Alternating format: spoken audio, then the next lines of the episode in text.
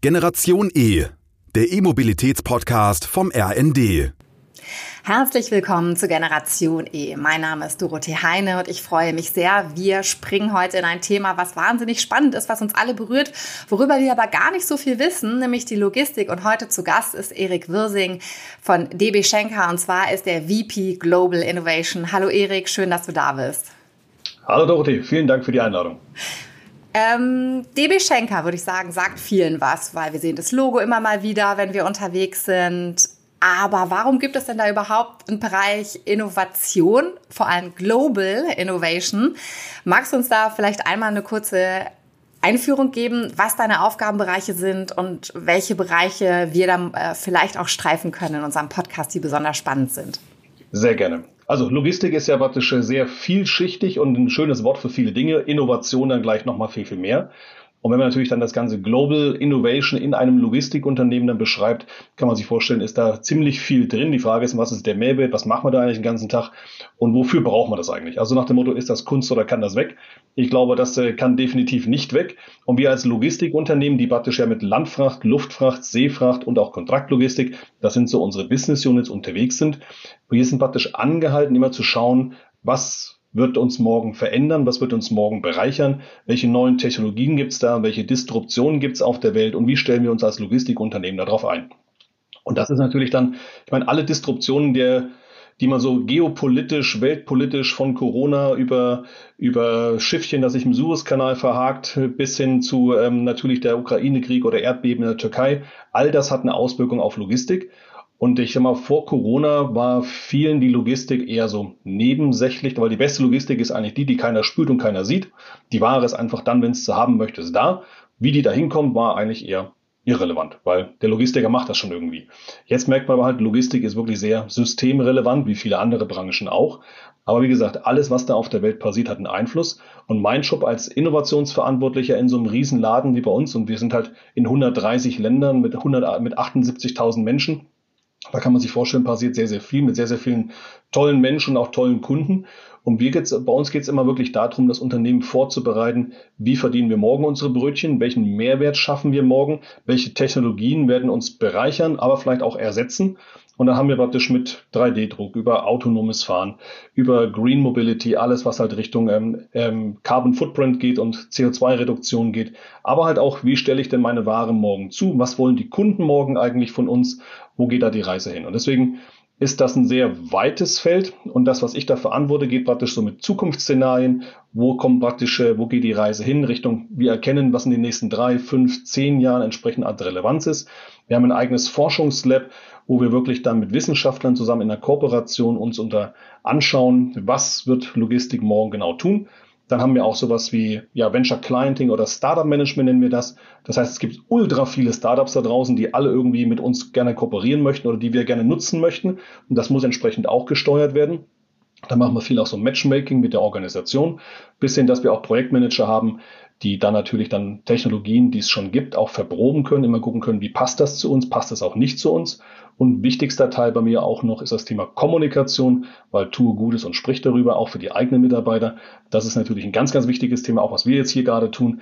Wenn das keiner weiß, dann bringt es auch nichts. Also wir müssen das natürlich auch in die Organisation zu unseren Kunden bringen. Deswegen bringen wir da eigene Magazine raus. Äh, raus. Ich halte ziemlich viele Lectures an Universitäten und so weiter. Also es ist praktisch von Early Stage über Forschung, Startup bis Projektmanagement bis Kommunikation und das alles im Kontext von Innovation für Logistik.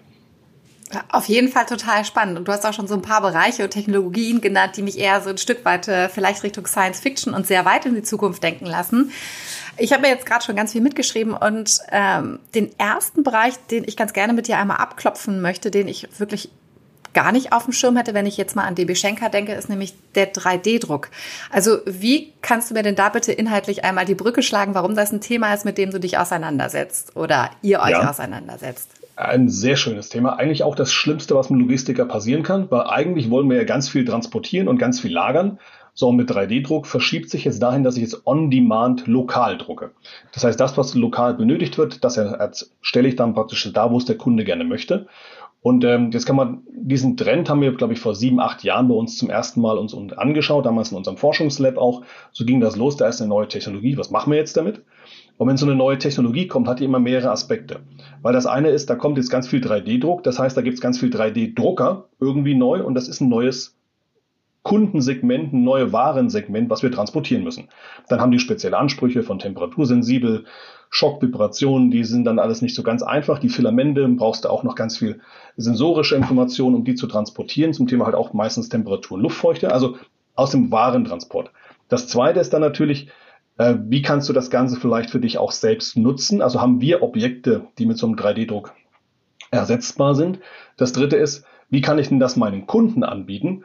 Und das vierte ist, welcher meiner Kunden wird es morgen dadurch vielleicht nicht mehr geben? Also die vielleicht durch so eine Technologie ersetzt werden. Deswegen sind solche, so eine neue Technologie immer mehrere Aspekte. Und das, was wir wirklich gesagt haben, wir wollen uns mit dem Thema intensiver befassen, weil wir glauben dran, dass das Ganze wachsen wird. Das ist am Anfang natürlich noch ein ganz, ganz kleines, zartes Pflänzchen. Aber wir haben das mittlerweile zu einem eigenen kleinen Team auch dann hochgebaut, dass wir wirklich hier in die Kundenberatung gehen, nennen das jetzt auch eher On-Demand-Production, weil es ist halt meistens mal nicht nur 3D-Druck, sondern es gibt dann auch noch ähm, Verfahren links und rechts. Gehen auch sehr stark dann jetzt in Beratung rein für Kunden. Das heißt, wir screenen die Objekte, die Kunden da auch schon haben und können dann einfach dann entsprechend ableiten, okay, von den 10.000 Teilen sind jetzt vielleicht 50 schon druckbar mit den Materialien oder mit den äh, Verfahren, die es heute gibt. Die nehmen wir dann raus aus dem Lager und drucken dann für dich on demand, wenn du sie brauchst. Und das heißt, Zielstruktur ist im Endeffekt das, dass der Kunde irgendwann mal seine Ware über ein Online-Portal bei uns bestellt und entweder wir haben es dann physisch im Lager und bringen es ihm oder wir drucken es und bringen es ihm. Resultat ist, wir bringen es ihm und er bekommt praktisch seine Ware. Und deswegen glauben wir auch, dass so eine Technologie super interessant für die Zukunft wird. wir sehen es auch, dass viele, also jetzt auch die Corona-Pandemie hat es gezeigt, dass jetzt doch viele Warenströme ja sehr disruptiert worden sind. Wir hatten zum Beispiel auch gemeinsam mit Airbus und der Deutschen Bahn haben wir Gesichtsmasken für Krankenhäuser gedruckt, also diese für, um die, die Ärzte entsprechend da abzusichern.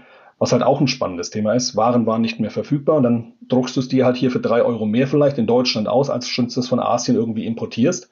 Und der Transportweg ist dann praktisch auch schon wieder obsolet. Und deswegen da wird es einige Branchen geben. Die nächste Branche ist jetzt auch Bauindustrie, die jetzt sehr stark durch das Thema 3D-Druck betroffen wird. Und wie gesagt, wenn einer so an deinem Tischbein sägt, so nach dem Motto, morgen brauchst du Ware nicht mehr zu transportieren oder zu lagern, dann solltest du praktisch nebenbei versuchen, ein neues Tischbein zu bauen. Und wenn das eine dann durchbricht, hoffentlich das neue drunter stellen.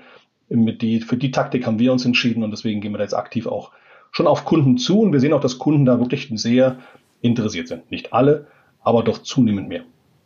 Hm, das finde ich jetzt gerade sehr spannend, dass ihr sozusagen von der Logistik, so wie ich das verstanden habe, auch in die Herstellung geht.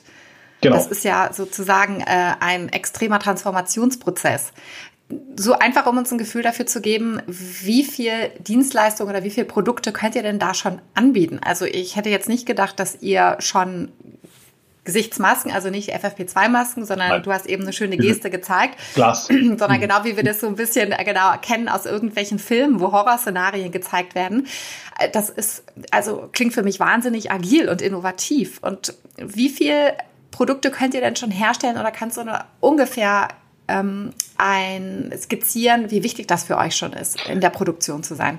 Also es ist viel noch ähm, der erste Schritt, das erstmal Richtung Beratung, dass wir praktisch erstmal screenen, analysieren, was geht, was geht nicht. Allein das ist für Kunden schon super interessant. Auch, dass sie ihre zukünftigen Ersatzteile dann entsprechend mit einer CAD-Datei, das ist praktisch diese Grunddatei, die man braucht, um das Ganze herstellen zu lassen, entsprechend verfährt, wie eine Art digitales Lager für den Kunden aufbauen und er dann praktisch on demand das Ganze dann abrufen kann, wenn er es möchte. Wir haben noch nicht so viel gedruckt, aber vielleicht mal als Beispiel, die Deutsche Bahn hat allein letztes Jahr, glaube ich, 80.000 Teile bereits gedruckt und mit denen sind wir praktisch immer dann ganz dick da auch zusammen. Und es ist natürlich, ähm, es ist schon wesentlich mehr druckbar, als es auch wirtschaftlich dann sinnvoll ist. Das muss man auch immer gucken, weil 3D-Druck bedeutet im Endeffekt erstmal, dass es ein bisschen mehr kostet. Aber die Frage ist halt, wenn ich jetzt dann, bleiben wir beim Deutschen Bahnbeispiel mal, da ist ein alter Zug oder ein alter Waggon, der vielleicht 30 Jahre alt ist, braucht jetzt praktisch ein Ersatzteil. Und ich bräuchte jetzt aber von diesem Ersatzteil halt fünf oder sechs Stückteile. Und wenn du dann zum Originalhersteller gehst, und sagt, ich brauche davon fünf Stück, sagt er, ne, fünf, wenn du 10.000 möchtest, dann werfe ich die Maschinen wieder an, aber für fünf geht halt nicht. Und deswegen sind das meistens kleinere Stückzahlen erstmal, gleichzeitig aber sehr sensibel und sehr mit einem riesen Impact. Also wenn ich einen Bandstillstand verursache, nur weil eine Schraube fehlt, hat das einen riesen Impact. Das heißt, wenn diese Schraube, dann ist es fast egal, was die kostet. Hauptsache, sie ist wieder da, damit das, das Band nicht zum Stillstand kommt.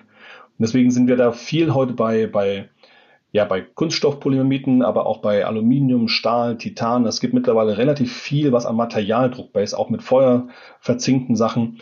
Und äh, wie gesagt, die Bahn hat, glaube ich, mittlerweile einen Katalog von, ich weiß nicht, 400 Teilen, die sie mittlerweile da viel für den Eigenverzehr, also für Züge, für Waggons, für die Instandhaltung entsprechend verwendet. Wir sind jetzt mit einigen Automobilkunden da auch unterwegs, wofür die wir wirklich erst screenen und auch die ersten Teile dann erzeugen. Heißt aber auch, wir sind jetzt nicht, dass wir tausende von Druckern da rumstehen haben, sondern wir nutzen da auch eher Netzwerkstrukturen, weil wenn du so einen Laser-Sintering-Drucker, also so einer, der Titan wirklich oder Stahl druckt, die haben dann schon gleich mal sechs, siebenstellige Beträge. Und wenn du dann nur drei Teile im Jahr druckst, ist das nicht wirklich wirtschaftlich.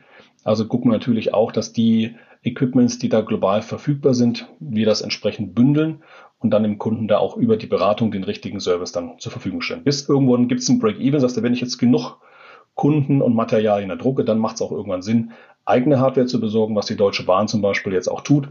Die gehen dann sozusagen jetzt schon in eigene Strukturen auch mit rein. Mhm. Sozusagen, ihr macht euch dadurch ein Stück weit unabhängig von den Lieferanten und baut auch ein eigenes neues Netzwerk auf und seid auch Hersteller für externe Unternehmen. Das ist wirklich äh, extrem spannend. Genau. Was gibt es denn noch für Trends, die ihr in den letzten Jahren beobachtet habt oder die ihr noch ganz stark im Fokus habt, wo ihr jetzt auch aktiv werdet? Also da gibt's mehrere. Ich meine, ein Riesentrend für die gesamte Logistik und ich glaube für die gesamte Welt ist das Thema Sustainability und ESG. Also alles, was natürlich Richtung nachhaltig ist, was Richtung ähm, CO2-Reduktion ist, Richtung Carbon Footprint, haben wir vor einigen Jahren natürlich gesehen, das war so nice to have. Also vor sieben, acht, neun, zehn Jahren war das so, ja, da kommt so Elektromobilität und wir sollten so ein bisschen gucken. Aber primär haben wir natürlich viel die Logistiker vor allen Dingen auf Geschwindigkeit, auf Schnelligkeit das Ganze getrimmt, auf äh, globale Verfügbarkeit. Und das Thema Nachhaltigkeit war, muss man fairerweise sagen, gar nicht so im Fokus. Teilweise ja, die ersten Kunden haben begonnen, ihre eigenen Carbon Footprints zu ermitteln, aber mittlerweile geht man halt auch an die Supplier, an die Partner und möchte natürlich ein gesamtholistisches Bild haben. Und auch wir als Branche sind natürlich massivst ähm, ein Emitter für das ganze Thema CO2. Ich meine, allein unsere Luftfahrt ist natürlich ein Riesenthema. Ich glaube, in der gesamten ähm, Deutschen Bahn, wo ja unser Carbon Footprint als äh, Schenker auch mit reinzählt, macht Schenker in Summe, glaube ich, 60, 65 Prozent des CO2-Ausstoßes aus. Und da kommt natürlich der größte Teil aus der Luftfracht. Dann haben wir natürlich noch Landverkehr, Schiffsverkehr. Wir haben ja keine eigenen Flieger und auch keine eigenen Schiffe. Aber natürlich haben wir da natürlich Partner, die wir nutzen. Und deswegen beginnen wir da die ganze Branche auch umzudenken, welche Alternativen gibt es? Wie kann ich das dem Kunden auch kompensieren? Wie kann ich es anders rechnen? Das heißt, geht erstmal immer mit einer Transparenz los. Das heißt, was verursache ich eigentlich, wenn ich das so tue? Und wie können wir es anders machen, alternativer machen? Muss es denn morgen schon da sein oder in einer zwei Stunden? Oder reicht nicht doch drei, vier, fünf Tage, eine Woche, um es dann vielleicht mit einem anderen Verkehrsmittel über einen anderen Weg transportieren zu können? Das ist das eine Thema. Aber dann geht es natürlich auch in der Luftfahrt zum Beispiel, nutzt man mittlerweile sowas wie SAF, Sustainable Aviation Fuel. Das ist so ein, ich sage ganz liebevoll, so ein altes Pommesöl, was wir da benutzen. Ich bin kein Chemiker, das ist aber wirklich ein alternatives Thema, wo wir wirklich jetzt seit anderthalb Jahren wirklich von Frankfurt nach Shanghai einmal die Woche CO2-neutral fliegen. Das ist ein super Thema, kostet aber auch mal das Dreifache, Vierfache zum Kerosin. Also das heißt, da ist was. Das wäre auch gut möglich, aber einen CO2-Neutralität auch in der Luftfracht zu haben. Es kostet mehr und es gibt gar nicht so viel. Das heißt, wenn man das jetzt skalieren möchte, so für alle Flieger der Welt, das gäbe es noch gar nicht. Genau das gleiche für Schiffe. Die können auch ähm, entsprechend Marine Biofuels äh, tanken, was genauso funktioniert. Aber auch da gibt es noch nicht genug. Und ein Schiff ist das ein bisschen anders als bei Fliegern. Ein Schiff kann relativ einfach sein Carbon Footprint halbieren, wenn es einfach nur halb so schnell fährt. So, wenn ich jetzt aber nur halb so schnell fahre, habe ich natürlich auch halb so schnell die Ware da. Und schon haben wir wieder so ein kleinen Rattenschwanz, will ich das denn eigentlich so? Und das im Landverkehr, vielleicht noch als drittes Beispiel, genau das Gleiche. Wir als Logistiker, wir möchten halt gerne CO2-Neutralität haben. Wir als Schenker haben uns jetzt das Ziel gesetzt, bis 2040 wollen wir wirklich CO2-neutral sein. Und das wirklich für Land, Luft, See und auch die Gebäude. Ich meine, wir haben über 2000 Standorte in der Welt. Und wenn du die alle auch noch dann CO2-neutral machen möchtest, so viel Technik gibt's heute noch gar nicht. Das ist selbst, äh, ich meine, wir kaufen fast alles, was es am Markt an Elektrofahrzeugen oder Wasserstofffahrzeugen irgendwo gibt, äh, mittlerweile auf. Aber es ist halt noch, das sind homöopathische Mengen. Wir haben, glaube ich, 2020 haben wir 50 Prozent der gesamtproduzierten Elektro-LKWs von Daimler gekauft. Was sich erstmal mega toll anhört, wenn man so 50 Prozent von so einem Daimler kauft. Aber das waren, glaube ich, 36 Stück. Das heißt also, da ist halt ein riesen Gap zu den Tausenden von LKWs, die jeden Tag auf der Straße sind. Noch dazu, vor allen Dingen Deutschland, ein Riesenthema, ja, wo kommt der Strom her? Selbst, also wenn ich selbst die Fahrzeuge dann hätte, die meisten Netzwerke sind in Lokale überhaupt nicht ausgelegt, um, sag ich mal, 10, 20, eigentlich braucht man 50, 60, 70 Fahrzeuge gleichzeitig irgendwo mit Strom versorgen zu können. Und wenn du zu deinem lokalen Stromanbieter gehst, sagt er, ja, das dickere Leitung krieg mal hin, so zehn Jahre. Dann hast du die da auch liegen. Also viel so der, der Rattenschwanz, auch ein Hydrogen noch viel, also Wasserstoff noch viel anspruchsvoller, weil auch hier ist das Thema. Wir würden gerne, können aber nicht, weil es gibt kaum was. Und wir sind also Europas größter Landspediteur. Also es gibt keinen, der mehr Ware über die Straße transportiert als wir. Und selbst wir bekommen die ersten zwei handgeschnitzten Wasserstofffahrzeuge jetzt in den nächsten Tagen. Also das ist halt auch noch wirklich super, super, super klein. Und dann auch wieder hier die Frage, wo kommt denn jetzt der Wasserstoff her? Und das soll dann bitte grüner Wasserstoff sein. Und die Fahrzeuge kosten ein Vielfaches mehr zu dem, was ein heutiger LKW kostet. Wie gesagt, dann mit dem Thema Wasserstoffbesorgung noch obendrauf. Ja, und dann gibt's natürlich auch viele spannende Sachen. Darf ich jetzt Gefahrgut auf so einen Elektro-LKW oder Wasserstoff-LKW bringen, wo bei uns im Stückgutverkehr doch sehr, sehr viel der Ware auch Gefahrgut ist. Also gibt es so ein paar Sachen, wo die Politik und die wir alle so noch nicht das Ganze ganz rund greifen. Und das ist natürlich dann für uns immer auch aus der Innovation. Wie mache ich das? Wie tun wir das? Wo fangen wir an? Mit welchen Konzepten fangen wir an? Mit welcher Technologie? Mit welchen Kunden? Mit welchen Ländern? Weil auch da sind die Länder anders. Skandinavien tickt da ganz anders zum Thema ähm, Nachhaltigkeit und Elektromobilität als ein Deutschland oder auch ähm, ja, andere Länder. Und deswegen müssen wir da hm. auch mal ein bisschen gucken, wie können wir das Wissen von einem Land ins andere transferieren. Und deswegen, also Sustainability ist da eine riesen, riesen Überschrift für die letzten Jahre schon und für die nächsten auch, die da kommen. Aber du hast dich am Anfang auch gefragt, welche Trends noch sind, was dies Jahr vielleicht auch, vielleicht jeder so im Privatbereich mittlerweile spürt, sowas wie ChatGPT. Hat, glaube ich, jetzt jeder schon mal gehört. Also alles, was da Richtung Artificial Intelligence geht. Das ist nicht neu, aber so, dass es bei der Bevölkerung ankommt und dass jeder praktisch jetzt merkt, oh, was macht denn das Ding jetzt da eigentlich und oh, welche Jobs werden jetzt da ersetzt werden oder wer braucht mich ja dann auch oder wie nutze ich das?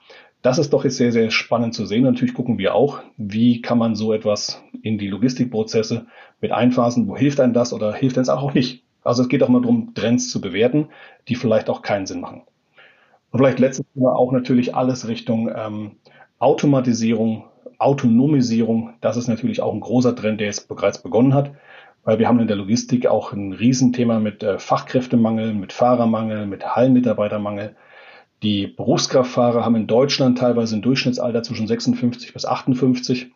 Also auch da haben wir natürlich ein Riesenthema.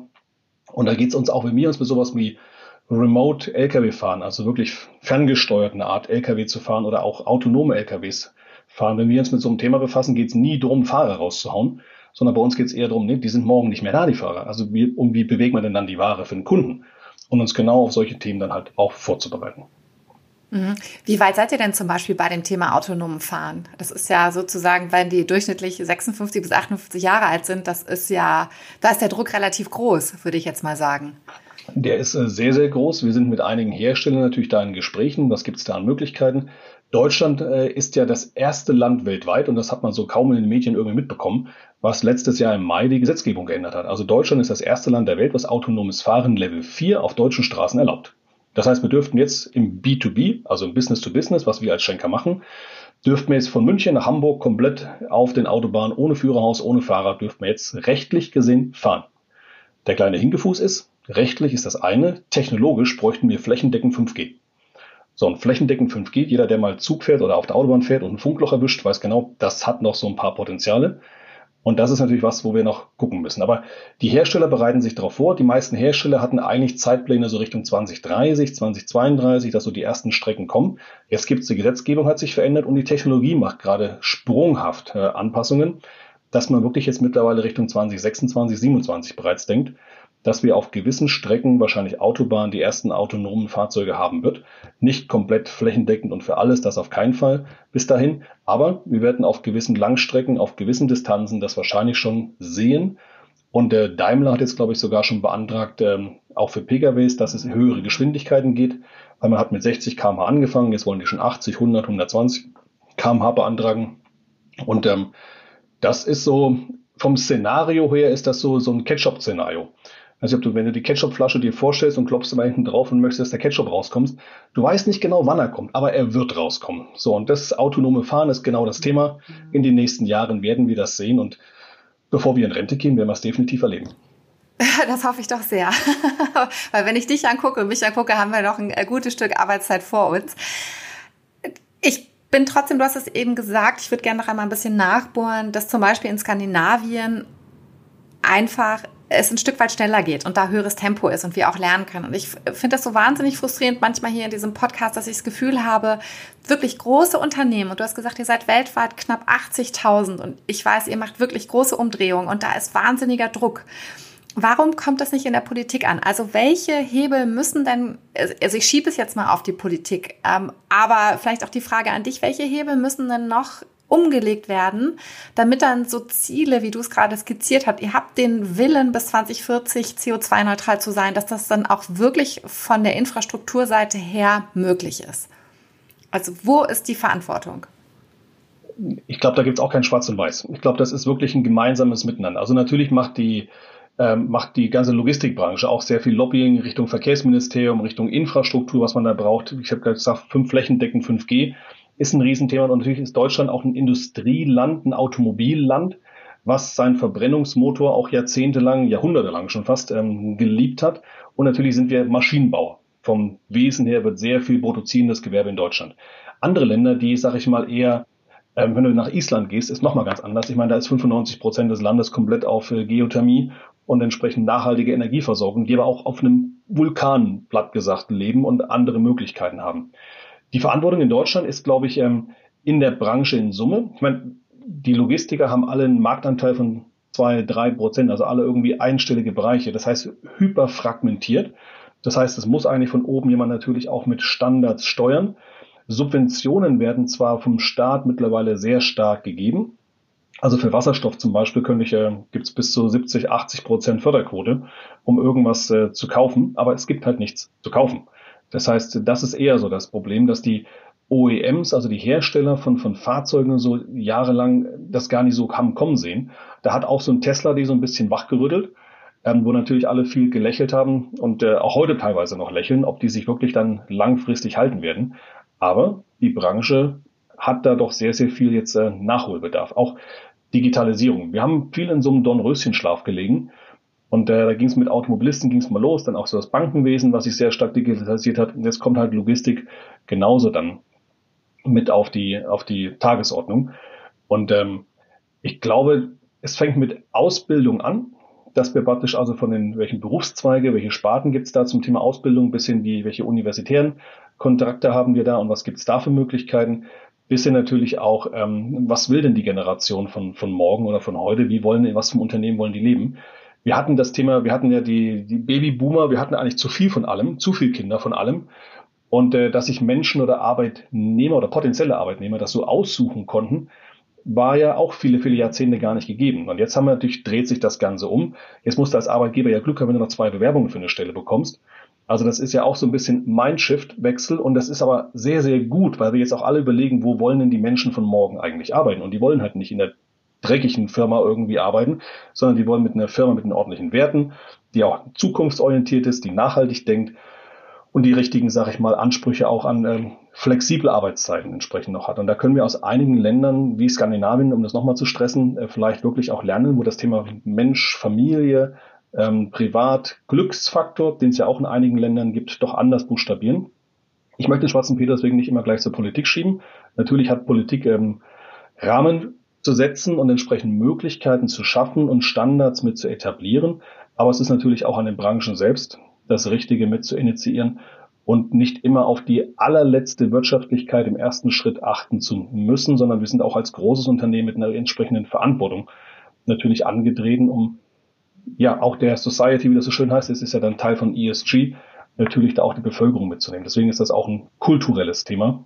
Und ähm, ich glaube, die Pandemie hat uns jetzt bei vielen Sachen wachgerüttelt, in ganz vieler Hinsicht, von Digitalisierung über meine, das, was wir jetzt in den letzten drei Jahren erlebt haben, hätten wir sonst wahrscheinlich in den nächsten zehn irgendwie nicht erlebt, vor allem nicht in den, in den Unis oder in den Schulen oder auch in den Firmen. Ich habe früher auch immer gesagt, Homeoffice ist so gar nichts für mich. Aber mittlerweile ich, muss ich jetzt wirklich auf die Arbeit fahren nochmal? Also man überlegt ja schon nochmal andersrum. Also ist da viel so ein Mindshift, was da passiert ist. Und es ist ein positives Thema. Und wenn wir uns da viele Sachen positiv mitnehmen, da male ich jetzt noch gar nicht schwarz. Und auch das Thema, wo wir uns dahin bewegen müssen, Deutschland ist bei vielen Sachen zäh und auch langsam, aber sehr akribisch. Und ich glaube, wenn es dann funktioniert in Deutschland, dann ist es, hast du dieses Prädikat Made in Germany existiert schon auch noch. Das heißt, wenn es hier funktioniert, hast du es dann auch einfach in anderen Ländern das Ganze zu etablieren. Andersrum, Sachen, die irgendwo anders etabliert sind, nach Deutschland zu holen, ist immer noch leider nicht ganz so einfach. Aber auch da, Politik wird offener, Unternehmen werden offener, Grenzen verschieben sich, ähm, also auch Wissensgrenzen verschieben sich. Und ich glaube, da immer mal ein bisschen links und rechts mit hinzuhören und zu adaptieren und zu antizipieren ist, tut uns allen, glaube ich, als Deutsche gut. Bisschen, mein einfachstes Beispiel, was im Corona-Jahr passiert ist, ich meine, der Schlips ist, glaube ich, jetzt ganz weg. Ähm, das ist mal so ein, ja. ein Thema. Mittlerweile haben wir auch eine sehr starke Du-Kultur, was ich auch sehr, sehr, sehr begrüße. Also so Kleinigkeiten, wo wir Deutsche doch immer noch ein bisschen sehr steif und sehr artikuliert und sehr bürokratisch Nee, aber jetzt, wir chatten mit Leuten, wir unterhalten uns mit Leuten. Es war noch nie einfach, mit Menschen in Kontakt zu treten. Und da merkt man, dass so diese kulturelle Leichtigkeit schon ein bisschen auch in vielen Bereichen Einzug gehalten hat. Und das tut uns, glaube ich, gut. Mm, sehr schönes Plädoyer und kurze Skizze sozusagen, wo wir gerade stehen. Das empfinde ich auch. Auch gerade in einer sehr konservativen Branche wie der Logistikbranche, da muss ich echt sagen, bin ich überrascht worden, sehr überrascht worden. Und Du hast es eingangs gesagt, ihr habt auch ein Labor, ein Lab, ein Forschungslab und habt da ganz aktiv auch mit Startups zu tun, die ja auch ganz auf eine andere Kultur leben, einfach aus dem Grund heraus, dass sie noch gar nicht die Strukturen und nicht die finanziellen Möglichkeiten haben. Kannst du uns ein paar Beispiele geben, wer, welche Startups zum Beispiel bei euch im Forschungslab ist und wie die euch helfen, Probleme zu lösen? Mhm. Sind für uns sogar zwei verschiedene Sachen. Wir haben wirklich ein Forschungslab, also das nennt sich bei uns DB Schenker Enterprise Lab for Logistics and Digitalization, also ein wahnsinns langes Wort. Kurzform das DB Schenker Lab. Griffig. Das ist mhm. aber ein spannendes Fall, weil das ist eine Kooperation mit einem Wissenschaftsinstitut, mit Fraunhofer IML in Dortmund, also Institut für Material Flow und Logistik, also Materialfluss und Logistik. Und alles, was es praktisch am Markt noch nicht gibt, das bringen wir zu unseren Wissenschaftlern, unseren mit Anführungsstrichen, zum, vom Lab und dann erfinden wir praktisch Technologien neu oder evaluieren, was heißt denn das für Logistik. Da geht es dann über VR, über AR, über Materialfluss-Themen, über Drohneninventur, über ähm, Big Data Sachen, über KI-Systeme, über ähm, Materialthemen, Verpackungsentwicklung, sensorische Entwicklung, alles was so Beiwerke zu Logistik sind, Video Analytics ein großes Thema. Da versuchen wir praktisch Logistik neu zu denken und praktisch, wenn es halt das draußen noch nicht gibt. Wenn es das draußen schon gibt, wie zum Beispiel ein Startup, dann haben wir wirklich dezidiertes Startup-Management und da haben wir mittlerweile, ich weiß gar nicht, vier, viereinhalbtausend Startups mittlerweile bei uns, glaube ich, gelistet. Wir haben ziemlich viele von denen evaluiert, ziemlich viele von denen auch pilotiert und natürlich auch integriert. Und äh, integriert kann dann so weit gehen, also dass wir die wirklich nutzen für Dienstleistungen von uns. Das sind zum Beispiel sehr erfolgreich auch Volumenscanner, die man praktisch installiert in den Hallen, um die Ware zu identifizieren, wie groß ist das Ganze. Das sind aber auch Startups, äh, mit denen man arbeitet, wie äh, Volta Trucks zum Beispiel. Volta Trucks ist aus Schweden, ein Startup, die Elektro-LKWs herstellen, wo wir jetzt wirklich äh, 1500 LKWs vorbestellt haben, um wirklich dann da auch mehr Elektrofahrzeuge in den Markt zu bringen. Aber da gibt es dann auch viele kleinere Startups, auch Startups, in die wir investiert haben. Das ist praktisch noch mein Schwesterbereich. Das ist dann praktisch das Bereich CVC, also Corporate Venture Capital, wo wir wirklich dann auch noch in Startups auch investieren, wenn wir glauben, das passt zur Logistik.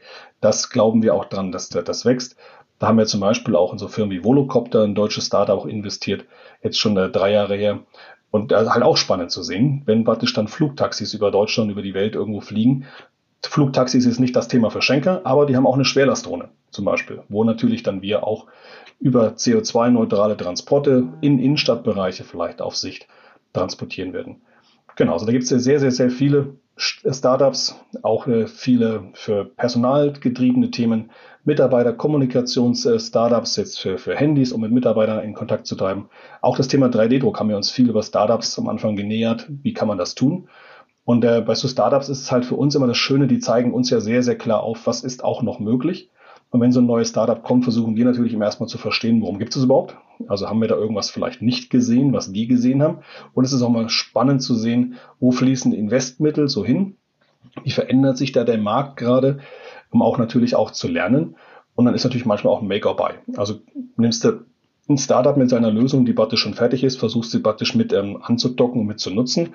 Oder ähm, zeigt uns auch auf, wir müssen da vielleicht was tun, weil die sich vielleicht morgen auch zum Wettbewerber entwickeln können. Und da gibt es natürlich viele, aber auch viele, die wir haben schon wieder gehen sehen. Auch das ist, ist halt ein Startup. Immer noch ein Unsicherheitsthema.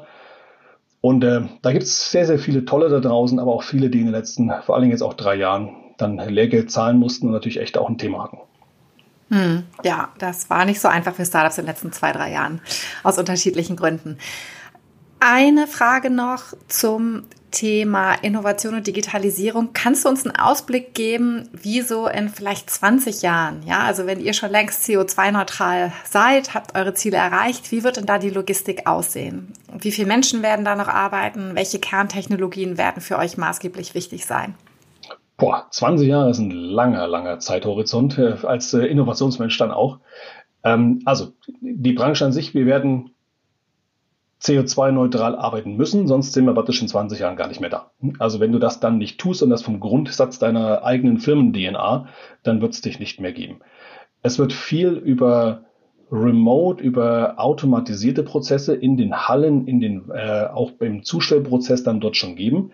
Sehr viel wird ähm, durch ähm, Maschinen vorkalkuliert werden, aber es wird die Menschen geben, die die Maschinen kontrollieren. Also es wird immer noch sehr viel Menschen zum Thema Ladungssicherung, zum Thema B- und Entladung, sind spannende Themen, die ein Roboter bedingt machen kann, aber nicht in letzter Konsequenz.